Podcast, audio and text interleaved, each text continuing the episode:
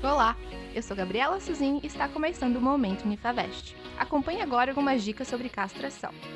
O acadêmico Adilson Felipe, do curso de Medicina Veterinária, traz algumas dicas de cuidados pré e pós-cirúrgicos para o seu pet após a castração.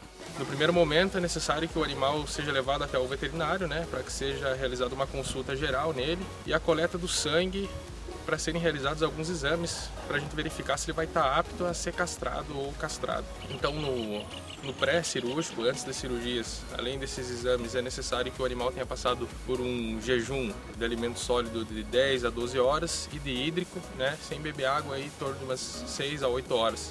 No pós-cirúrgico, é necessário que a, as medicações sejam feitas corretamente, que forem prescritos sejam todos administrados da, da via correta e, na, e no momento correto a utilização de um colar elisabetano para que eles não, não acabem lambendo os pontos, ali a região dos pontos, e também restringir a movimentação deles. Se eles ficam pulando do sofá, da cama, restringir essa movimentação para minimizar né, o risco de de repente rebentar os pontos, uma situação assim.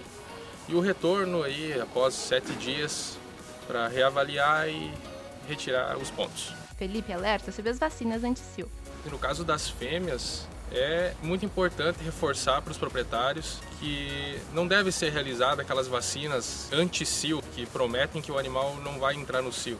Né, essas vacinas elas causam bastante problemas sistêmicos no animal e é de extrema importância que não sejam realizadas essas vacinas. A Unifavest conta com uma clínica veterinária especializada para prestar atendimentos aos pets. As consultas são realizadas pelos acadêmicos e monitoradas por professores que são altamente qualificados. Acompanhe nossas redes sociais, acesse nosso site unifavest.net ou contate-nos pelo WhatsApp 49 3225 4114.